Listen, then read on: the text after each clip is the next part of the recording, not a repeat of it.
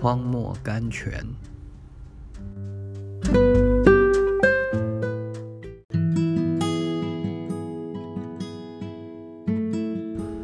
十月一日，我受苦是与我有益。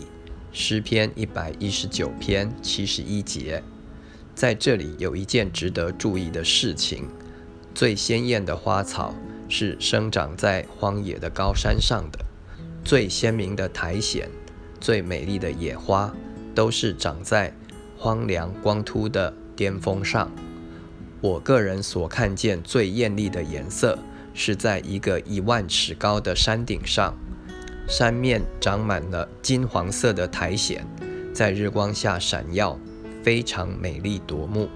你看，在那样高的地方，那样荒凉的地方，苔藓受尽狂风暴雨的击打，反呈露出这样灿烂的颜色来，奇不奇怪？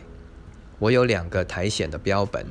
一个是从高山上采集来的，一个是从城墙上悬挂树中采集来的。这两个标本的形状和颜色有极显著的不同。生长在山巅上风雨中的那个标本是殷红色的，质地光滑，轮廓完美；生长在低地上气温中的那个本是暗黑色的，质地粗糙，轮廓破碎。受苦的信徒啊，你不是受尽了风雨的摧残吗？是失尽了所有的安慰吗？神预备了风雨一次一次击打，叫你的外貌变得损毁阴沉。